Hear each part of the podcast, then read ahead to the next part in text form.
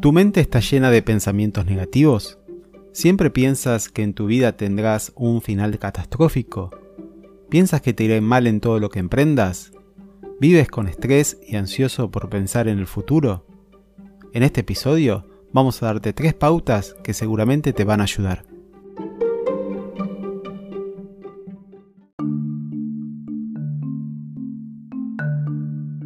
Numerosas investigaciones afirman la importancia de la mente en nuestra salud. Nuestros pensamientos generan sentimientos que condicionan no solo nuestro desempeño ocupacional, sino también nuestra vida. Ya la Biblia lo afirma, con toda diligencia guarda tu corazón, porque de él brotan los manantiales de vida. Eso lo encontramos en Proverbios 4, 23. Como vemos, la mejor forma de cuidarnos es teniendo diligencia con lo que pensamos. Nuestra mente condicionará nuestras emociones. Si sembramos pensamientos positivos, vamos a cosechar sentimientos positivos. Como vemos, nuestra forma de pensar afecta nuestra forma de sentir. Permanentemente nuestra mente se llena de pensamientos tóxicos. No soy importante, todo me sale mal, pensamientos sobre nuestro presente, pero muchas veces sobre nuestro futuro. Por ejemplo, nunca conseguiré a alguien que me ame, jamás me llamarán. Todo esto, además de malos pensamientos, son mentiras que nos hemos creído.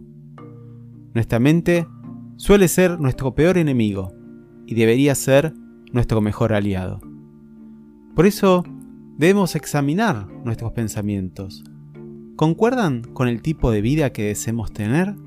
Debemos aprender a domar nuestra mente y ayudarla a enfocarse, no solo en lo que realmente es importante, sino también en lo que es verdadero. No cuidar nuestros pensamientos va a traernos consecuencias. Por ejemplo, úlceras, estrés, depresión, hipertensión, dolor de cabeza. Sin embargo, cuidar lo que pensamos traerá beneficios.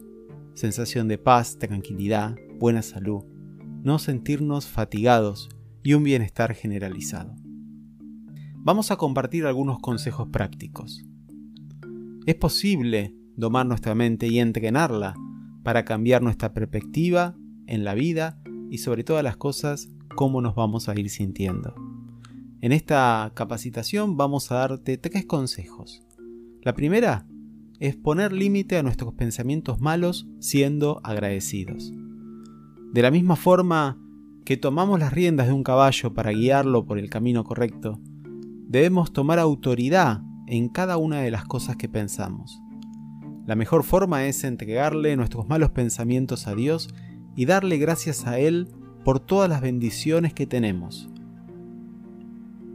Ser agradecidos no solamente va a matar nuestra tendencia a quejarnos, sino también nos va a ayudar a valorar lo que realmente es importante. La oración, además de ser milagrosa, sin duda es terapéutico. El segundo tip que queremos darte es comenzar a ayudar a las personas. Mucha gente vive con sentimientos de soledad, depresión, nerviosismo, estrés. Para todas esas personas recomendamos que empiecen a ayudar a los demás.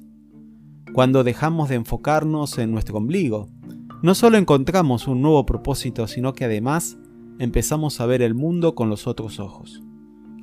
Por ejemplo, si te invade la queja o la desilusión porque algunas personas no te valoran, es muy probable que esos malos pensamientos siempre estén dando vuelta en tu cabeza. Entonces, toma la decisión de visitar a personas necesitadas, a esas personas que no tengan a nadie. Ofrece tu tiempo, comida, compañía. Esto no solamente va a ayudarlos a ellos, el más beneficiado sin duda serás tú. Ya lo decía Jesús, hay más felicidad en dar que en recibir. El mayor problema es que siempre estamos enfocados en recibir en vez de dar. Como vemos, si queremos cambiar nuestra forma de vivir y de sentirnos, debemos cambiar nuestra forma de pensar.